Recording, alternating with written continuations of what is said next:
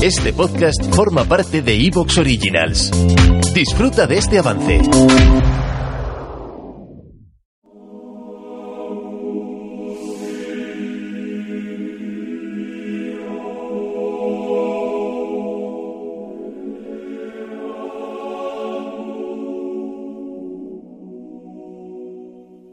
¿Cómo fueron elegidas las estrellas? ¿Por qué son doce los signos del zodiaco y por qué tienen forma de cangrejo, de virgen, de centauro o de peces? ¿Qué es lo que hace que aparezcan unidos animales y seres fantásticos? ¿Quiénes son los responsables directos de la creación de estos doce signos?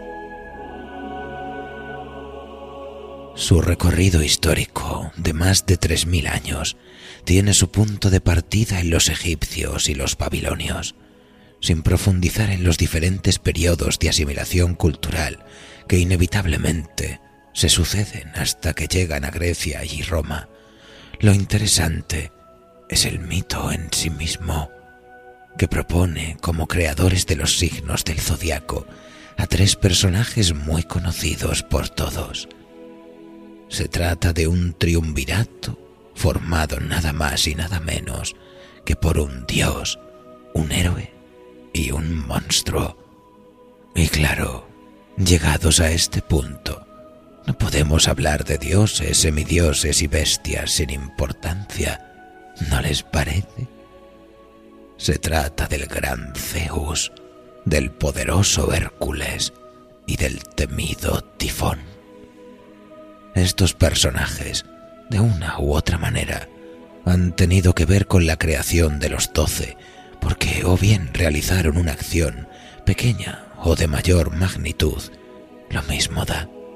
Una conquista amorosa, un combate contra una o más bestias o el asedio de los dioses olímpicos.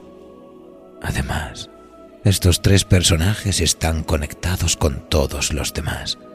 En concreto, las transformaciones de Zeus, cuyo fin es copular, varios de los doce trabajos realizados por Hércules o el ataque de Tifón, que desencadenó la gran huida de los dioses, tuvieron que ver directa o indirectamente con el nacimiento de los doce signos.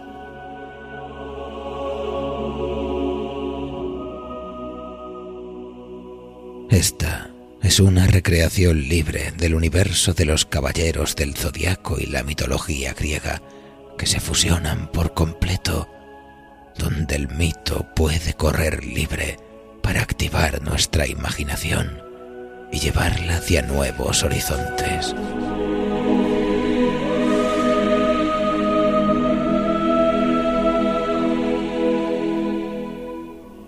El Olimpo de Seiya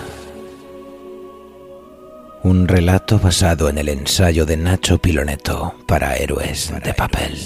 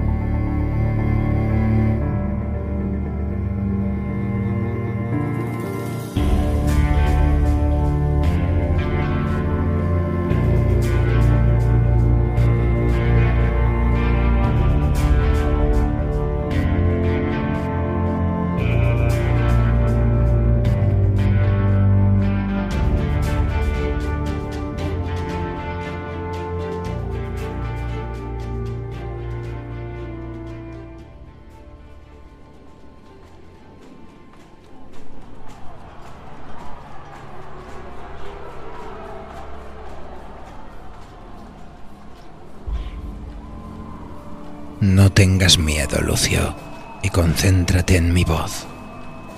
Pronto llegaremos a la arena y tendrás que dar lo mejor de ti para pasar a la siguiente fase.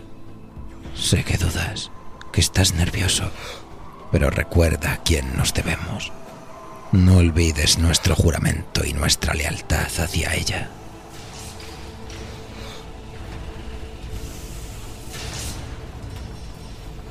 Las dos figuras subieron en un ascensor semiderruido, similar a los que se habían empleado en los elevadores del Coliseo romano.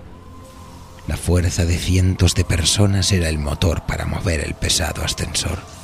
Hombres corpulentos que jalaban con ahínco para llevar a los guerreros hacia la superficie. Cuántas bestias y gladiadores habrían llegado a la arena del mismo modo. Debajo del anfiteatro se ocultaba un complejo sistema subterráneo de habitaciones y corrales, en el que aguardaban docenas de animales y gladiadores listos para la batalla. La plataforma por la que ascendían Cayo y Lucio estaba agrietada, manchada por la sangre del grupo anterior, del cual no había sobrevivido ninguno. El joven gladiador era de baja estatura, pero de complexión fuerte y espalda ancha.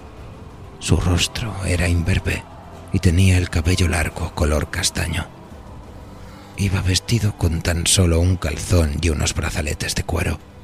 A su lado estaba Cayo, un veterano gladiador, ordenado como instructor de los aprendices de caballero. El griterío se mezclaba con los rugidos de los animales y los bramidos encolerizados de los luchadores que pugnaban en la sagrada arena de combate. Para calmar sus nervios, Lucio comenzó a orar entre susurros. Sin embargo, Cayo le instó a detenerse, porque este no era momento para recitar oraciones, sino para crecerse antes de la batalla y demostrar su valía en honor a su diosa. Fue durante aquel momento de ascenso que el viejo quiso inspirarle con la historia de su diosa, del nacimiento de los caballeros y del vínculo irrompible que existe desde entonces con Atenea.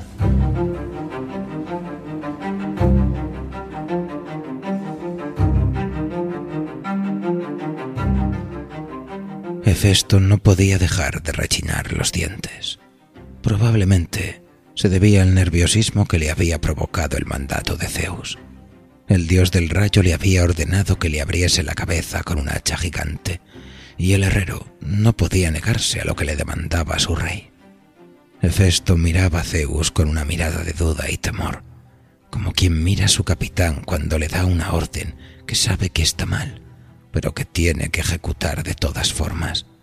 Solo el mandamás del Olimpo conocía el auténtico motivo que se escondía tras su demanda. El herrero de los dioses estaba habituado a manipular las tenazas, el yunque y el martillo de dos cabezas para dar forma a todos los utensilios y armaduras que le solicitaban los demás olímpicos, aunque no acostumbraba a usarlas, y menos de ese particular modo.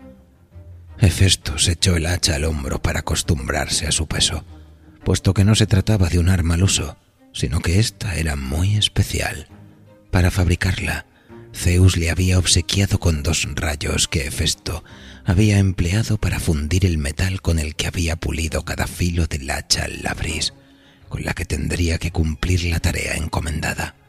El dios cojo sabía que tenía que darle justo en la mitad del cráneo, tal y como Zeus le había dicho, y también sabía que con ese hacha era imposible fallar. Para hacer el recado más llevadero, el herrero se sugestionó con el objetivo de despertar en él sentimientos de rabia e ira, y lo logró evocando aquellos momentos en los que su esposa, Afrodita, le había sido infiel con Ares. Entonces ocurrió la conexión que Zeus esperaba, y a medida que la mirada de Hefesto se cargaba de una profunda rabia iracunda, el hacha parecía tronar con la fuerza del rayo se estaba alimentando de la furia de Festo, mientras ésta se cargaba con la energía de los rayos de Zeus que asomaban por los bordes afilados del arma. Aquel juego de luces y colores parecía propio de una tormenta demencial, de esas que se originan solo en mitad del océano. Luego, la energía de esa electricidad pasó al resto del hacha hasta llegar a su empuñadura y la abarcó por completo.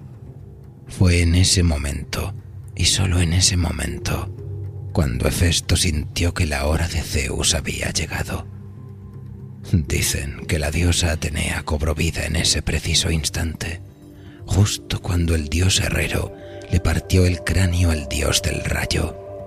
Atenea emerge de la herida de Zeus ya con la apariencia de una guerrera adulta, ataviada para el combate, con casco y lanza en mano. Bajo sus pies, y con la misma rapidez, aparecieron un montón de hombres y mujeres, 88 para ser exactos. Eran guerreros barbudos y mujeres enmascaradas, y juntos conformaban una galería de escudos de oro, plata y bronce que desprendía un brillo multicolor particularmente intenso. La escena solo se vio interrumpida por un grito emitido por la diosa, cuyas primeras palabras fueron A mí, caballeros de Atenea.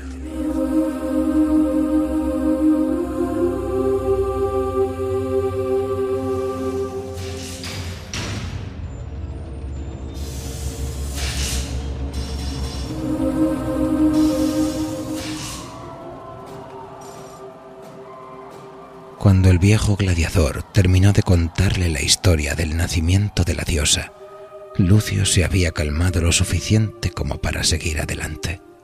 Sin embargo, no tardó en volver a temblar en cuanto Cayo guardó silencio y el sonido de la arena se hizo más fuerte. El rugido de un león se entremezclaba con los vítores de la plebe que ansiaba la sangre de un guerrero malherido. Entonces, su maestro le zamarreó con delicadeza, toda la delicadeza de la que puede hacer gala un gladiador. Le dio una bofetada y le imploró que siguiera escuchándolo. Óyeme bien. Te he contado la historia de Atenea y de todos nosotros, porque los caballeros estamos vinculados. ¿Te está gustando lo que escuchas? Este podcast forma parte de Evox Originals y puedes escucharlo completo y gratis desde la aplicación de Evox. Instálala desde tu store y suscríbete a él para no perderte ningún episodio.